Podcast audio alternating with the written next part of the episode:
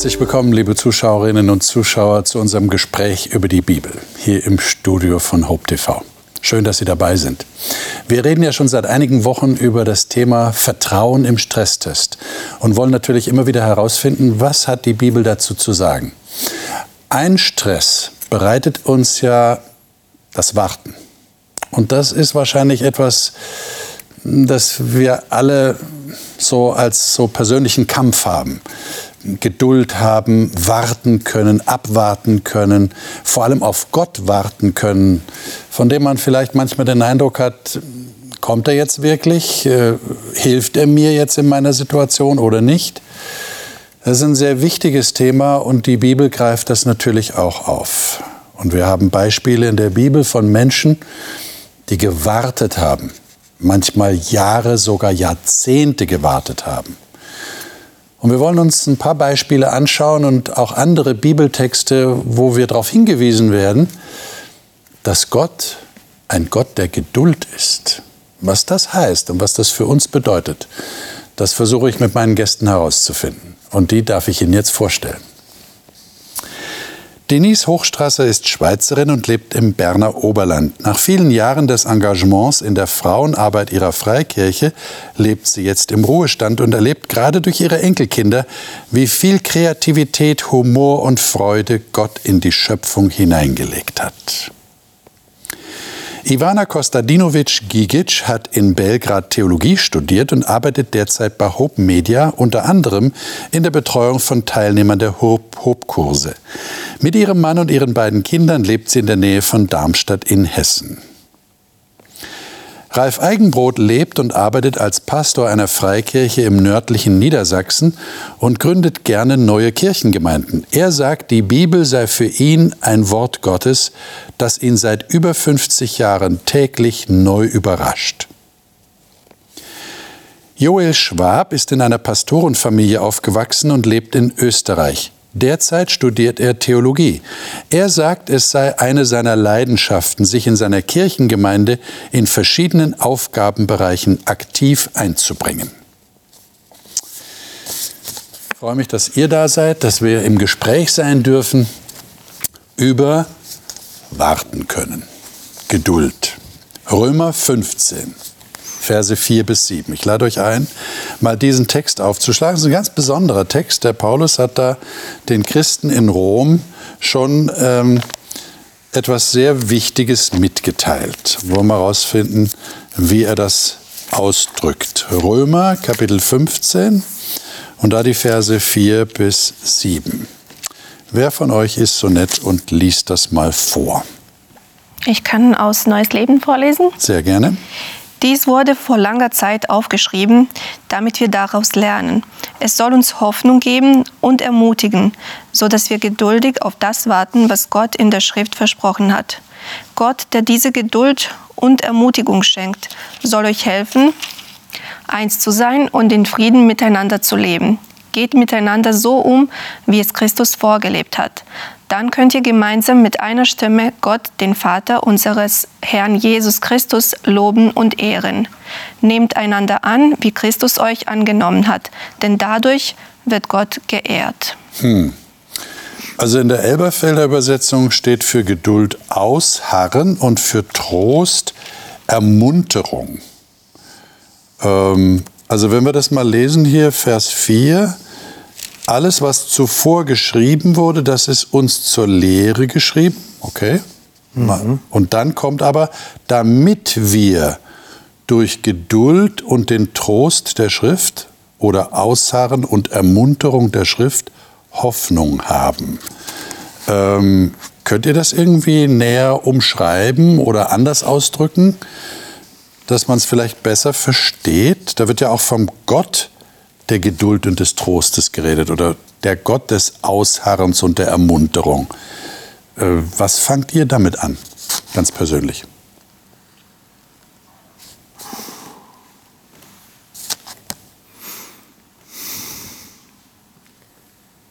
Geduld ist nicht meine Stärke. Geduld ist nicht deine Stärke? Nein, ist nicht meine Stärke. Ist auch ein Wachstumsbereich. Okay. Ist noch ein Wachstumsbereich. Da bist du wahrscheinlich nicht der Einzige. Mag sein. Und die, Hat jemand diese Stärke hier? aber auch die Leute, denke ich, hier in Rom, das muss man sich auch vorstellen, wie die da unter dem Druck standen, dieses, dieses Schmelzpunktes der Macht, äh, ein, ein, eine unterdrückte, ein, eine niedrigere Religion. Äh, hat nichts mit Kaiserkult zu tun. Äh, es war nur eine untere Schicht, die angesprochen wurde. Einige, also auch der höheren, aber da ist viel Druck im Karton und dann aushalten, geduldig bleiben. Boah, schwer. Ich meine, das ist ja überhaupt ein Phänomen. Ich meine, wir sagen natürlich jetzt in der heutigen Zeit, niemand hat heute mehr Zeit. Alles muss sofort sein. Und es ist ja auch so schnell geworden. Wir, wir haben ja schon Mühe, wenn wir das Handy in der Hand haben und äh, was weiß ich, eine Webseite öffnet sich nicht so schnell, wie wir uns das vorstellen. Äh, da, da, brauchen wir schon Geduld. Ja? Aber wenn man jetzt mal wirklich ins, ins Leben hineingeht, dann war das wahrscheinlich immer schon so, dass wir Menschen Mühe hatten, auf etwas zu warten. Warum fällt uns das denn schwer? Hat das mit unserem Zeitempfinden zu tun oder, oder wie erklärt ihr euch das? Ist ja wirklich ein Phänomen als ob es ein Teil ähm, des Menschseins wäre. Im Sinne, man merkt das schon bei den kleinen Kindern. Wenn wir zum Beispiel was vorhaben, was richtig toll ist, äh, was weiß ich, Urlaub oder Besuch zu den Großeltern, ähm, ich darf das meinen Kindern nicht vorher sagen. Sonst komme ich nicht mehr klar mit den vielen Fragen. Sonst schlafen die gar nicht mehr. Nee, und das wird echt schlimm. Und manchmal, ähm, ja, manchmal kann ich gar nicht mehr damit umgehen und dann bin ich nur noch gestresst, ähm, weil sie einfach nicht warten können. Vor allem dann nicht, wenn es äh, was Tolles passieren soll. Also. So, jetzt sagst du, das liegt in unserer Natur, unserer menschlichen Natur. Und jetzt sagt aber Gott, ihr sollt warten. Ja, besonders warten immer auf Antworten. Ja. Also ich arbeite mit einer Steuerkanzlei zusammen und die haben mir ganz klar gesagt, die E-Mails öffnen wir nur zwischen 11 und 12 und zwischen 15 und 16 Uhr. Und nicht eben mal schreiben und in einer halben Stunde die Antwort haben wollen, sondern die sagen ganz klar, dann werden wir das erst bearbeiten äh, muss ich mich erst mal dran gewöhnen. Aber in der Steuerkanzlei ist es so, dass sie sagen, wir wollen unsere Mitarbeiter auch da entlasten. Okay. Bei mir kommt es doch darauf an, auf was, worauf ich warte und ob ich weiß, wann das kommt. Wenn ich weiß, in drei Jahren kriege ich Besuch aus Australien, dann freue ich mich drei Jahre lang drauf und dann ist es auch nicht schwer zu warten. Aber wenn ich weiß, ach, der Besuch kommt irgendwann und ich warte, fünf Wochen, drei Monate, zwei Jahre, 50 Jahre. Wie lange warten wir schon, bis Christus wiederkommt? Mhm. Wenn wir nicht wissen, wann es ist und man möchte bereit sein, man möchte ja die Wohnung aufgeräumt haben, wenn der Besuch kommt, man möchte irgendwie fit sein, wenn der Besuch kommt und dann ist man auch im Dauerstress, weil man möchte allzeit bereit sein, für wen er kommt. Das ist noch die Herausforderung dann. Wenn ich geruhsam warten kann, weil ich weiß, wann es kommt und was kommt, dann fällt es mir weniger schwer. Würdet ihr sagen, warten ist ein, eine passive Geschichte oder ist das eine, eine aktive Sache? Ich meine, es könnte ja sein, dass jemand sagt, naja, was bleibt mir denn anders übrig? Da muss ich halt warten. Was soll ich denn machen? Wenn ich etwas nicht herbeiführen kann, dann muss ich warten. Aber ist es irgendwie habe ich den Eindruck, die Bibel sieht das als eine Aktivität. Also das empfinde ich also auch hier in Vers 5, dass wir äh, der Gott aber der Geduld und des Trostes äh, gebe euch, dass ihr dann eben auch einträchtig gesinnt seid. Mhm. Das heißt für mich in diesem Prozess des Wartens auf den Besuch aus Australien, dann sage ich dem Kind, du räum dein Kinderzimmer auf. Dann sage ich das 14 Tage nochmal, nach einem Jahr, dann sagen die, Mama, warum soll ich immer mein Kinderzimmer aufräumen? Ja. Kommt ja doch äh, nicht. Dieser, dieser, Umgang, ich glaube, das, das macht Christen auch Probleme im Umgang miteinander. Ähm, der Besuch ist noch nicht gekommen oder Christus ist bis jetzt noch nicht gekommen. Und dann maule ich vielleicht den anderen an und sage, du bist schuld. Vielleicht warst du nicht so oder so oder so. Und ich bin, ich habe nicht mehr diese Eintracht ich verliere, dass wir eigentlich gemeinsam warten, dass wir gemeinsam auf ein Ziel zu gehen, dass wir uns gemeinsam für was engagieren. Also das Erleichtert das die Sache? Erleichtert das das Warten? Wenn man gemeinsam warten kann? Wenn man nicht alleine ist? Je nachdem. Wird, wird man vielleicht unsicher, wenn man ganz alleine wartet? Ich finde, wenn man gemeinsam wartet, ist man gemeinsam im Prozess. Und, und, und man, man engagiert sich gemeinsam für eine Sache. Mhm. Und wenn ich mal sage, oh, ich habe jetzt nicht mehr so viel Lust, und dann sagt er, oh, komm Ralf, weiter. Also da, da, mhm. wenn alle gemeinsam das tun, ist es leichter. Und manchmal, wenn wir warten und alleine warten, dann erscheint es manchmal auch sinnlos. Aber wenn wir zusammen warten, dann weißt du, oh, okay, ich bin jetzt hier nicht irgendwie dumm. Also ich warte schon auf etwas, auf was auch noch jemand ja. wartet. Also es macht schon Sinn irgendwie. Ja, ja, und ich wollte noch was dazu sagen. Also ähm, warten kann auch ziemlich stressig werden. Also das Warten ist nicht immer passiv, ja, es kann wirklich aktiv werden. Äh, ich kann nicht anders als an Urlaub zu denken. Ja, wenn, wenn der Urlaub kurz bevorsteht, einerseits, ja, noch drei Wochen, wer wird das aushalten? Aber andererseits dann, oh, ich habe so vieles zu erledigen, bevor ich in den Urlaub gehe. Nicht nur das Packen, sondern zum Beispiel bei der Arbeit, was man alles noch erledigen muss. Und das kann dann auch ein bisschen Druck machen. Da wünscht man sich auch, oh, das Warten sollte schon ein bisschen kürzer sein, weil das ich meine, jetzt haben wir ja eine Vorstellung, äh, was Warten in unserem Leben bedeutet. Das habt ihr jetzt sehr schön zum Ausdruck gebracht. Aber worum geht es denn hier? Warum wird denn Gott als Gott der Geduld oder des Ausharrens bezeichnet? Also, ich bitte euch, Gott braucht doch keine Geduld. Oder? Wie kommt denn der Paulus auf diese Bezeichnung? Ich glaube, er braucht sehr wohl Geduld und er zeigt auch die Geduld in unserem Leben. Und zwar sowas von. Aber, aber wir, ich, ich beziehe mich ja darauf, dass wir warten, als ein Phänomen unseres eigenen Zeitverständnisses haben. Ja, wir haben ein bestimmtes Zeitverständnis. Gott hat auch ein ganz anderes Zeitverständnis, oder? Und er braucht trotzdem Geduld. Ich sehe jetzt hier die Geduld vielleicht nicht nur auf etwas Zeitliches. Wir haben jetzt viel über das Warten geredet, okay. aber hier steht im Vers 5, Gott schenkt die Geduld damit Frieden und Gemeinschaft unter den Leuten ist. Und das ist für mich nicht eine Geduld im zeitlichen Sinne, sondern vielmehr eine Sache der Geduld mit meinen Mitmenschen. Okay. Also es ist immer noch mal eine andere Dimension. Das ist ein wichtiger Hinweis. Äh, Geduld betrifft nicht nur warten können auf ein Ereignis, das zeitlich, chronologisch irgendwann eintritt. Mhm. Das ist sehr wichtig, dass wir das festhalten. Jetzt gibt es ja das Beispiel in Johannes Kapitel 2, Johannes Evangelium, wo Jesus auf einer Hochzeit ist. Lesen wir mal diese Verse 1 bis 5. Ähm, Johannes 2, 1 bis 5.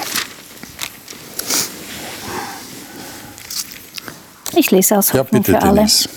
Zwei Tage später wurde in dem Dorf Kana in Galiläa eine Hochzeit gefeiert.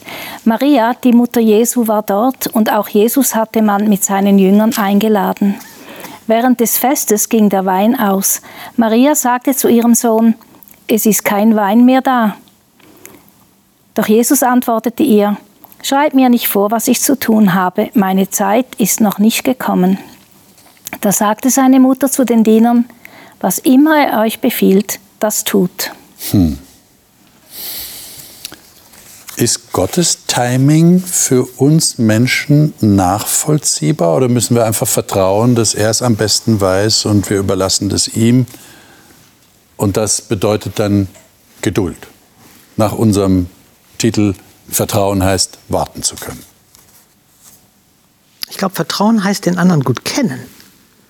Aha. Also die Maria hier kennt ihren Jungen richtig gut. Auch wenn sie von ihm so eine Abfuhr kriegt. Also ich finde das wie eine Abfuhr. Aber sie kennt ihren Jungen und weiß, wie der eigentlich es meint. Und sie kann an der Stelle entspannt bleiben. Und das finde ich schon interessant, dass ich sage, ich möchte auch gerne entspannt bleiben meinem Gott gegenüber und gleichzeitig wissen, er wird es machen, wenn es entscheidend ist. Ja, sie hat offensichtlich eine andere Zeitvorstellung, oder? Ich meine, dieses, es ist ja alles te Telegrammstilmäßig, ja, wie wir das häufig in der Bibel haben bei, bei Geschichten. Sie sagt einfach, sie haben keinen Wein. Da müssen wir uns da wahrscheinlich dazu denken, dass sie sagt, also Jesus, jetzt ist, jetzt ist dein, deine Aufgabe. Also wer sonst? An wen sonst soll ich mich wenden? Du sorgst jetzt für neuen Wein. Das ist vielleicht eine Feier. Also ich hatte jetzt mit jemandem gesprochen in Bethlehem. 500 Leute waren eingeladen zur Hochzeit. Es kamen 750. Dann hat man ein Problem. Ja, aber er war nicht der Gastgeber, er war er der war, Gast. Er war nur ja. Gast. Ja, ja. ja, aber die Mutter ist an dem Erfolg interessiert. Ja. Aber was ist denn das? Meine Stunde ist noch nicht gekommen. Das, da, da gehen wir jetzt ein bisschen tiefer rein in die Geschichte. Jesus ist Gott. Also wir hatten schon gesagt, Gott ist Gott des, der Geduld, des Ausharrens in Römer 15. Aber könnt ihr euch erklären, warum das so ist? Warum, warum sagt denn Jesus nicht zu seiner Mutter, danke für den Hinweis, ich werde mich gleich drum kümmern? Warum braucht Gott eine besondere Stunde dafür? Habt ihr da eine Erklärung? Ja, ist das die genaue Übersetzung, die Stunde, oder könnte es naja, heißen, meine, meine Zeit, Zeit ist noch nicht gekommen meine oder Zeit, der richtige ja. Moment ist ja. noch nicht gekommen? Der richtige Moment. Mhm. Mhm. Aber für mich ist das schwer zu verstehen, wann ist der richtige Moment? Mhm. Die nächste Geschichte, die berichtet wird, ist Tempelreinigung. Da machen wir mal klar Tisch. Ja. Dann ist auf einmal die Stunde da. Tische umschmeißen, Wechsler rausschmeißen. so, dann ist die richtige Stunde da. Also ich, ich kann das nicht erkennen. Und das ist vielleicht auch meine Ohnmacht, dass ich sage, Gott, ich kenne deine Stunden nicht, ja. deine Zeitpunkte nicht. Und dann muss ich ruhig bleiben. Und warten können. Hm. Und vertrauen, dass Gott den richtigen Zeitpunkt kennt. Auch in meinem Leben, oder? Vor allem. Habt ihr, habt ihr, das, habt ihr das so erlebt, dass ihr sagen könnt im Rückblick, ja, ich habe manchmal gedacht, das ist der richtige Zeitpunkt für dies oder jenes. Aber im Nachhinein muss ich zugeben, die Zeit Gottes war, war besser. Ja klar. Ich musste letztes Jahr zugeben, dass ich mir selbst immer im Weg stand irgendwie. Gerade deshalb, weil ich mein Leben irgendwie voll im Griff behalten wollte und immer was geplant hatte, aber deshalb auch nicht viel Raum Gott gegeben habe. Und erst als also vorletztes Jahr eigentlich. Erst als das mir so klar wurde, erst dann war ich in der Lage, erstmal Gott zu vertrauen, genug zu vertrauen, um ihm mein ganzes Leben in die Hände zu geben. Und da, dann hieß es erstmal warten. Also mein Mann hat dann gesagt, okay, was machen wir? Komm, lass uns irgendwas machen jetzt. Äh, Jobs wechseln, alles von vorne anfangen und so weiter. Aber das war das erste Mal, dass ich ihm gesagt habe, hey, lass uns einfach beten dafür. Lass uns beten und abwarten und schauen, was kann Gott so machen, wenn wir ihm einfach genug Raum in unserem Leben geben. Und es hat bei uns gedauert, ein Jahr. Ein Jahr haben wir beide dafür äh, regelmäßig gebetet. Ähm, und dann passierte ein Wunder nach dem anderen und dann war ich plötzlich hier, mein Mann auch, äh, Hope Media. Äh, und da kamen noch ganz schön viele Wunder dazu, die Gott dann plötzlich in einem Monat einfach so äh, gemacht hat in unserem Leben, dass keiner mehr, auch die, äh, die vielleicht an Gott nicht glauben, haben dann auch zugegeben, oh wow, das kann aber kein Zufall sein. So vieles ist dann passiert in einem Monat. Und dann stand ich da und fragte mich, kann das sein, dass ich wirklich nie davor Gott genug Raum gegeben habe?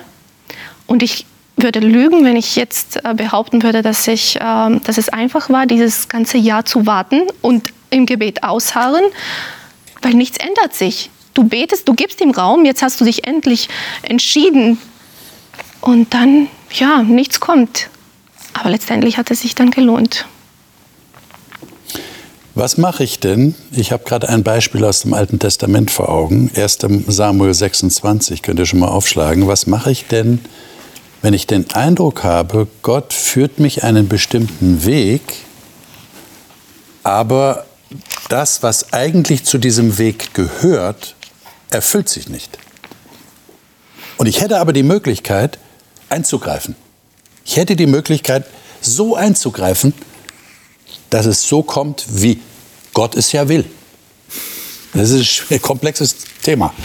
David, das Beispiel ist David, 1 Samuel 26. Wir müssen uns Folgendes vor Augen halten. David wird von dem Propheten Samuel gesalbt zum König. Aber er wird nicht König, weil da ist noch ein König. Da ist noch ein, ein installierter König, Saul, ist noch da. Und David hat nicht das ganze Reich hinter sich. Und dann kommt die Gelegenheit in Kapitel 26, 10 und 11. Wer mag das mal lesen? Ich habe gerade die Luther aufgeschlagen. Ja. Weiter sprach David, so wahr der Herr lebt, der Herr wird ihn schlagen, wenn seine Zeit kommt, dass er sterbe, oder er wird in den Krieg ziehen und umkommen. Von mir lasse der Herr fern sein, dass ich meine Hand sollte an den Gesalbten des Herrn legen. Nimm nun den Spieß zu deinen Händen und den Wasserkrug und lass uns gehen. Hm. Also da geht es darum, dass er mit einem, er wurde verfolgt von König Saul. Der fing an, ihn zu hassen. Und er war auf der Flucht. Und Saul jagt ihm nach mit seinen Soldaten, will ihn fangen und wahrscheinlich auch umbringen. Und dann ist David unterwegs in der Nacht und sie entdecken Saul in einer Höhle. Und der, der mit David unterwegs ist, der sagt, das ist die goldene Gelegenheit. Mach ihn kalt. Und dann hast du das Königreich auf einen Schlag. Und jetzt hast du gerade gelesen, was David dann zu ihm gesagt hat. Fern sei es von mir, dass ich meine Hand an den Gesalbten des Herrn lege. Und er nimmt dann nur den Speer und den Wasserkrug und am Morgen, als Saul aufwacht, zeigt er den in die Höhe aus sicherer Entfernung. Und Saul ist einmal mehr beschämt, dass der David edler ist als er selber. Ähm, ist, ist es das, was der David im Psalm 37 äh, sagt? Psalm 37, 5 bis 7. Ähm, das ist ja so ein, so ein Text, gibt es auch als, als äh, Kirchenlied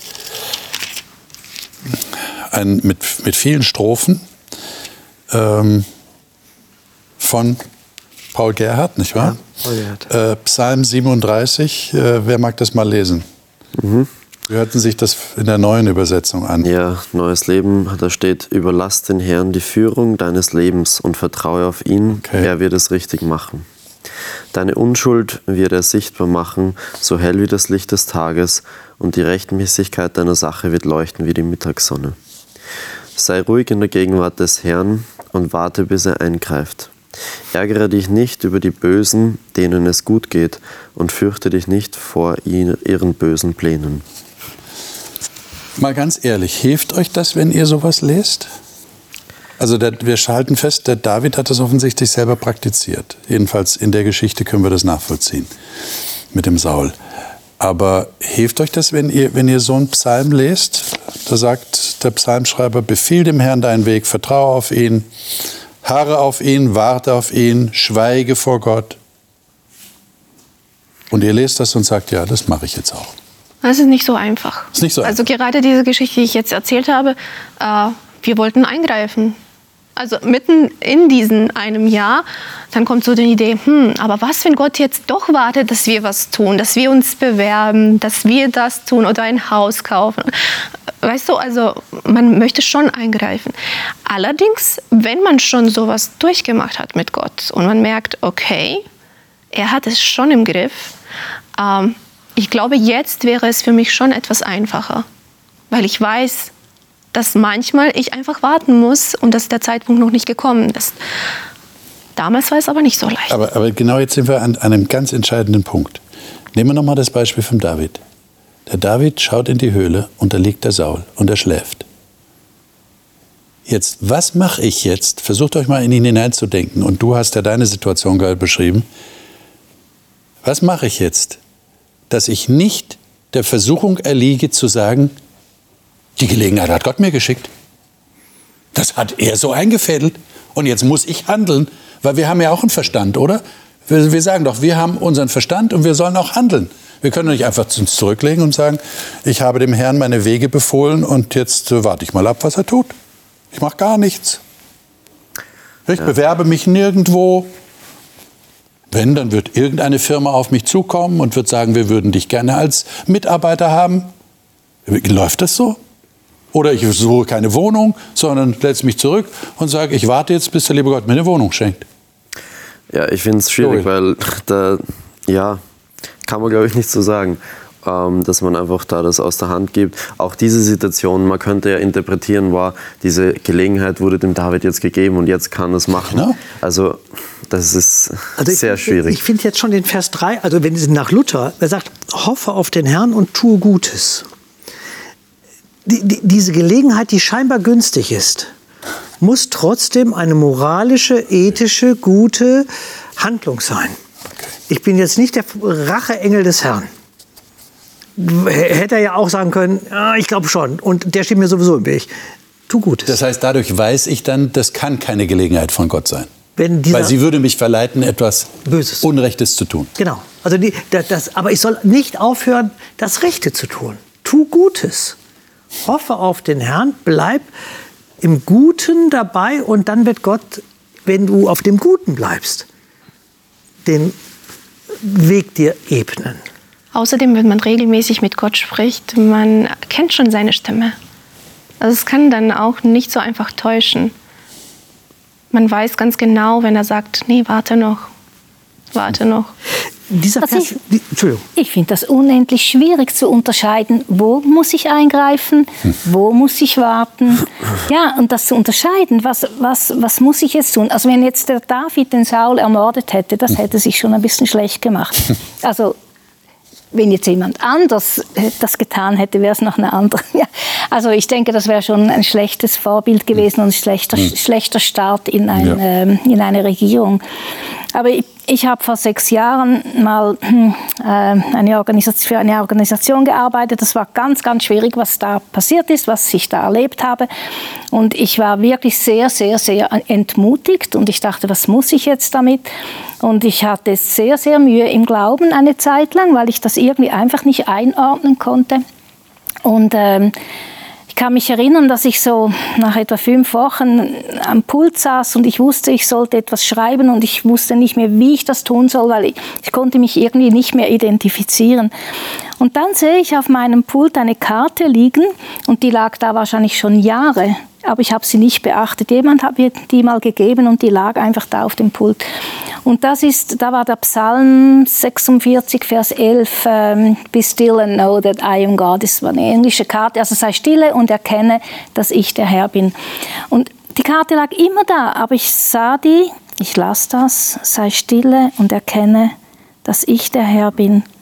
Das hat mich so berührt dass, damals, dass ich wusste, nein, jetzt ist einfach Warten angesagt. Ich muss jetzt einfach, einfach vertrauen. Vertrauen, irgendwann kommt's. Aber die Lösung ist noch nicht da. Jetzt, was du, was du erlebt hast, dass die Lösung da ist, ich warte noch immer. Aber ich hoffe, dass das irgendwann, ich vertraue, dass das irgendwann noch gut kommt. Ich, es, ist auch, es ist nicht immer so, dass, die Lösung, dass man die Lösung hat. Es kann sein, dass man sehr lange wartet. Aber aus dem, was ihr sagt, schließe ich jetzt, es geht darum, in der Kommunikation mit Gott zu bleiben, sei es durch sein Wort, was du gerade zitiert hast, sei es durch Gebet, und zwar in einer Beständigkeit, die mir hilft, auch die Stimme Gottes zu kennen, wie du sagst. Nur wenn ich in einer, einer beständigen Beziehung bin, kann ich ja auch letztlich für mich persönlich entscheiden, was Gott will oder, oder was Gott überhaupt zu mir sagt, ja, wie er mit mir kommuniziert, dass ich sicher sein kann, dass ich da nicht auf den Holzweg gerate. Denn, denn wir sind uns alle, glaube ich, einig, das Wunschdenken, das wir alle in uns haben, das kann uns leicht verführen, eigenmächtig Dinge zu tun, die dann doch nicht gut sind. Ich meine, der Mose, ne, ich habe jetzt gerade das Beispiel hier von 4. Mose 20 vor mir, ähm, wo, wo ja wirklich, es war eine Stresssituation. Ja, wenn wir jetzt über Vertrauen im Stresstest reden, das war wirklich Stress für den Mose. Da steht ein ganzes Volk und sagt, wir haben Durst. Wir haben nichts zu trinken. Wo ist Wasser? Wir sind in der Wüste. Und dann sagt Gott zu ihm, versammle die Gemeinde, du und dein Bruder Aaron, und redet zu dem Felsen. Dann wird er sein Wasser geben. Und dann machen sie das. Und dann sagt er in Vers 10, ich lese hier in Vers 10, 4. Mose 20, er sagte zu ihnen, hört doch ihr Widerspenstigen, werden wir für euch Wasser aus diesem Felsen hervorbringen? Und Mose erhob seine Hand und schlug den Felsen mit seinem Stab zweimal, da kam viel Wasser heraus. Die Gemeinde trank und ihr Vieh. Problem war gelöst. Und dann kommt der Vers 12. Da sprach der Herr zu Mose und zu Aaron, weil ihr mir nicht geglaubt habt, mich vor den Augen der Söhne Israel zu heiligen, darum sollt ihr diese Versammlung nicht in das Land bringen, das ich ihnen gegeben habe. Aber das ist doch nicht fair. Das ist nicht fair. Also der, der, Mose maximal unter Druck. Zwei Millionen, drei Millionen Leute hinter ihm. Ja. Die brüllen und schreien. Die haben schon die Steine in der Hand und sagen, nun mach endlich. Wir, wir gehen kaputt. Ja. Und es ist so brutal heiß und trocken da. Ich war vor kurzem auch da. Da, da steht, du weißt nicht, wie du da durchkommen sollst. Und dann sagst du, ah! Ja, aber Gott hat ihn nicht hängen lassen da. Er hat ein Wunder gemacht. Das finde ich auch interessant, dass Gott gesagt hat, du kannst da drauf rumprügeln. Du wirst mal sehen, kommt kein Wasser raus. Macht er nicht. Mhm. Er sagt auch, wenn du jetzt drauf prügelst, ich lasse es trotzdem hier zu. Ja, es kommt ja noch dazu, dass bei einer vorigen Gelegenheit durchaus Schlagen an den Fels angebracht war und es kam Wasser heraus. Aber jetzt sagt Gott, redet mit dem Felsen. Haben sie nicht gemacht? Ja, ich denke, da kann man viel hineininterpretieren. Ebenso war das jetzt aus Stress, hat er das Gewohnheit, ja. vorhin hat er geschlagen, jetzt soll er reden. Die Situation kennen wir jetzt nicht genau. Wir fragen uns auch, das Volk hat vielleicht gar nicht mitbekommen, dass er mit dem Felsen reden hätte sollen. Warum wird er jetzt so hart dafür bestraft, ist auch eine andere Frage. Ähm, er, aber er hat ja durchaus als Führungspersönlichkeit vielleicht einen ganz anderen, eine Vorbildfunktion und deswegen muss er da auch viel besser darauf achten, wie verhält er sich, wie handelt er. Es muss auch nicht alles erklärt sein, finde ich. Also ich finde das auch unfair. Ich finde das eine harte Strafe, dass er am Schluss nicht in das Land darf. Aber ich denke, ich frage dann den lieben Gott mal irgendwann. Ich möchte die Antwort dann schon noch von ihm hören, wieso das so hart ist. Wieso er manchmal groß bestraft für, was ich empfinde als etwas Kleines und manchmal große Dinge zulässt, wo ich denke, hey, da müsstest du doch jetzt ein ja. bisschen mehr durchgreifen. Ich meine, wir haben bei Paulus einen gewissen Anhaltspunkt, weil er spricht ja von Christus als dem Felsen, mhm. der äh, sie geführt hat und der ihnen Wasser gegeben hat, ja, auch lebendiges Wasser. Das wird ja dann als Bild verwendet und das würde dann im Rückschluss bedeuten, Mose hat Christus geschlagen. Ja, das wäre natürlich dann äh, schon schlimm. Aber auf jeden Fall haben wir hier eine Situation, wo jemand etwas abwarten sollte und in Geduld auf das hören sollte, was Gott gesagt hat, und hat es nicht gemacht. Also es ist ein Negativbeispiel. Genauso haben wir es bei 1. Könige 19 äh, 1. Könige 19, wo Elia, der große Prophet Elia, gerade auf dem Berg Karmel, Kapitel 18, gestanden hat und die Israeliten durch ein Feuerwunder vom Himmel dazu bewogen hat zu sagen, alles klar, Gott ist der wahre Gott und nicht Baal. Und dann läuft der Elia weg in die Wüste und sagt, ich möchte eigentlich sterben weil eigentlich hat meine Aktion keine nachhaltige Wirkung gehabt. Die haben mir zwar zugestimmt, ja, im Eifer des Gefechts, Emotionen waren hoch, klar, Gott ist der richtige Gott, aber Ahab geht zur Isabel, zur heidnischen Königin, die er geheiratet hatte. Isabel sagt, den Elia werde ich umbringen und er geht in die Wüste. Also wir haben auch da ein Beispiel in 1. Könige 19, wo jemand gedacht hat, es läuft, und es ging nicht so, wie er sich das vorgestellt hat. Und am Ende sagt Gott dann zu ihm, was machst du hier, Elia? Was machst du hier? Warum bist du hier? Das ist interessant. Beispiele im Alten Testament. Aber wir haben noch einen Text im Neuen Testament, 2. Timotheus 1. 2. Timotheus 1, die Verse 9 bis 18. Und den wollen wir mal in voller Länge lesen. 2. Timotheus 1, 9 bis 18.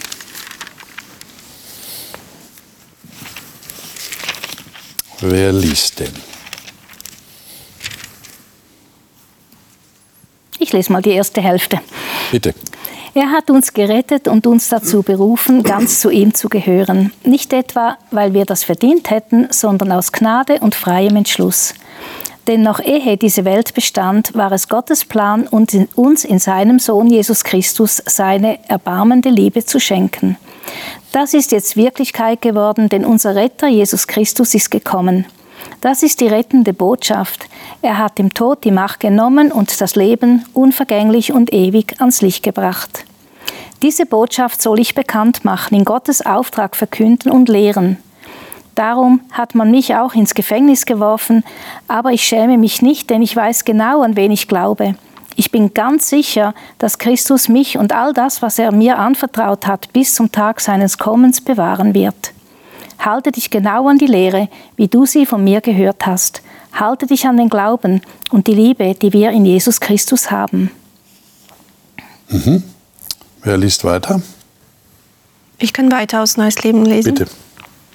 Bewahre sorgfältig, was dir anvertraut wurde. Der Heilige Geist, der in uns lebt, hilft dir dabei.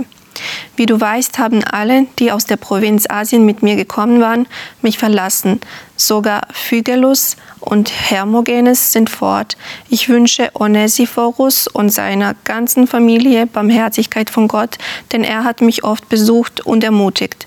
Er hat sich nie für mich geschämt, obwohl ich im Gefängnis war. Als er nach Rom kam, suchte er überall, bis er mich gefunden hatte. Möge der Herr ihm an dem Tag, an dem Christus wiederkommt, Barmherzigkeit erweisen. Und wie sehr er mir in Ephesus geholfen hat, weißt du ja selbst am besten. Also die äh, Timotheusbriefe sind sicherlich die, die äh, Paulus äh, am Schluss seines Lebens geschrieben hat aller Wahrscheinlichkeit nach. Jedenfalls ist er hier in Rom und er ist gefangen, das heißt, er ist in Ketten. Alle haben sich von ihm abgewandt, Vers 15, alle in Asien haben mich verlassen. Und trotzdem sagt er in Vers 12, ich schäme mich nicht, ich weiß, wem ich geglaubt habe, bin überzeugt, dass er mächtig ist, mein anvertrautes Gut bis auf jenen Tag zu bewahren. Ähm, wie meint ihr, hat Paulus das geschafft? In einer solchen Situation, er weiß nicht genau, was passiert, er muss damit rechnen, dass er da nicht wieder heil herauskommt. Er hat sich auf den Kaiser berufen. Es war die Situation in Jerusalem, wo man ihn festgesetzt hat und die Römer haben ihn dann da von dem aufgebrachten Volk gerettet und dann haben sie erfahren, er ist ein römischer Bürger, er beruft sich auf den Kaiser, also soll er nach Rom gehen und er kommt in Rom an, aber er ist Gefangener. Äh, wie muss er sich da gefühlt haben? Jetzt ist mein Leben bald zu Ende, mein Dienst ist zu Ende. Wie hat er da geschafft, trotzdem festzuhalten und nicht in eine Depression zu verfallen und zu sagen, es ist ja, er macht am Ende. sich schon Sorge, finde ich hier. Er macht sich Sorge? Also, ja, weil wird das, was, wofür ich mich wirklich engagiert habe, ich habe Kopf und Kragen riskiert, in Ephesus, bei den wilden Tieren, ich war in der Arena, ich bin jetzt in Rom, die haben mich schon mal gesteinigt, die haben mich zwar nicht tot gekriegt, also ich habe wirklich alles riskiert, ich bin darüber sehr schwer krank geworden, schwere Verletzungen davon getragen. Und jetzt gehen einige wieder weg. Wird das halten? wird das halten, wofür ich Kopf und Kragen riskiert habe. Das spüre ich eigentlich so bei ihm. Ja. Und ich war eigentlich auch selber überrascht, als ich mal Zypern besucht habe, dachte ich, muss doch irgendwo noch Spuren von Paulus finden. Er hat doch da großartige Sachen gemacht. Nichts Archäologisches, gar nichts ist irgendwo aufzufinden. Erst im, ab, ab 4. Äh, Jahrhundert.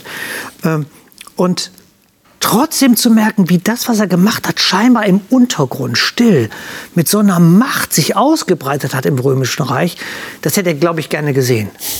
Aber er hat es nicht gesehen. Aber er schreibt Timotheus, bleib dran, mach weiter. Hm. Das spüre ich so, boah, hm. der alte Mann hm. sehnt sich danach. Ermutigt euch das Beispiel von Paulus? Ich finde es irgendwie schön, weil wenn ich das so lese, dann habe ich das Gefühl, er sagt das mit einem inneren Frieden. Also er steht hier, ich schäme mich nicht, weil ich weiß, auf wen ich mein Vertrauen gesetzt habe. Und ich finde es immer schön zu beobachten, wenn ich sehe, dass die Leute ihre Entscheidungen aus Überzeugung treffen und dann einen inneren Frieden haben, weil sie wissen, das, was ich gemacht habe, das war das Richtige. Mhm. Und wenn man dieses Vertrauen haben kann und diese Sicherheit und diesen inneren Frieden, ich glaube, das ist das Schönste, was man haben kann.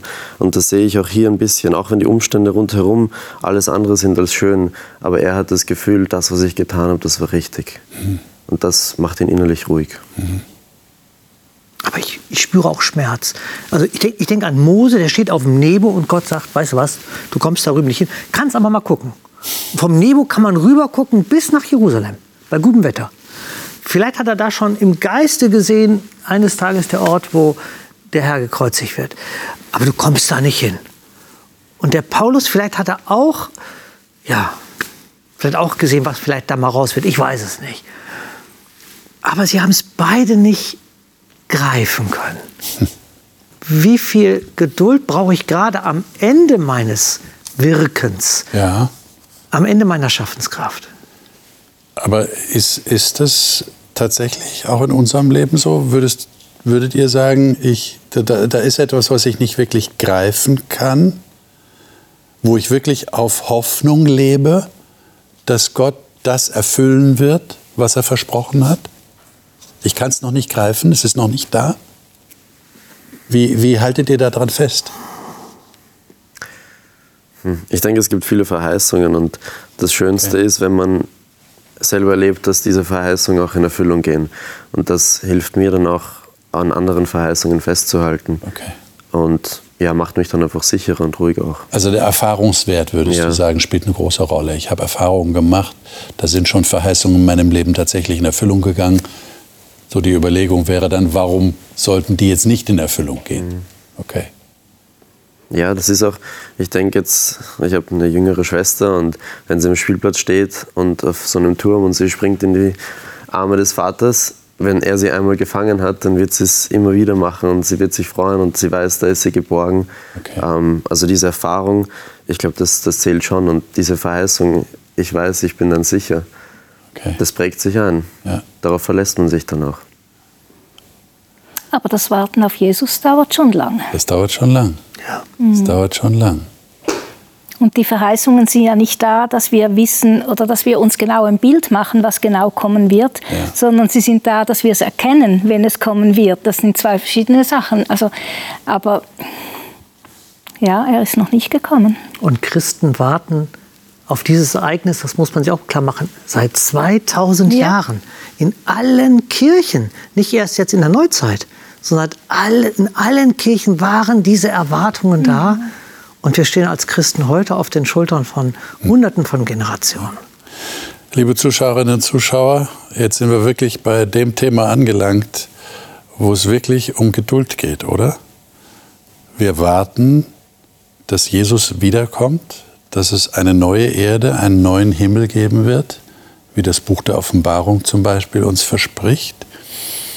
Also wir warten nicht nur in unserem eigenen kleinen Leben auf Dinge, die Gott vielleicht tut oder die schön wären, sondern wir warten auch als Gemeinschaft der Gläubigen auf dieser Erde auf einen Gott, der kommen soll.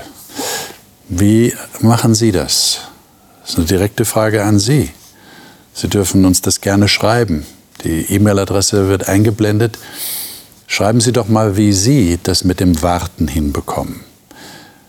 Wie Sie Gott vertrauen. Und wie Sie auch anderen dieses Vertrauen empfehlen, vielleicht durch Ihr eigenes Leben, durch Ihr Vorbild, genauso Wartende zu sein, Geduld zu haben für das Timing Gottes. Ist, glaube ich, ein, ein sehr wichtiges Thema, aber wie wir festgestellt haben, kein einfaches. Wir wünschen Ihnen Gottes Segen dazu. Und ich hoffe, Sie sind das nächste Mal wieder dabei, wenn wir darüber reden, ein Sterben zum Leben. Die, die Bibel hat eine sehr interessante Beschreibung von etwas, was, äh, ja, was ein besonderes Phänomen ist im Leben des Christen. Sie spricht davon, es ist wichtig, wie ein Weizenkorn in den Erdboden zu fallen, um zu sterben, damit daraus etwas erwachsen kann. Das ist ein interessantes Thema, oder? Ich bin selber schon gespannt drauf und ich hoffe, Sie auch. Alles Gute bis dahin.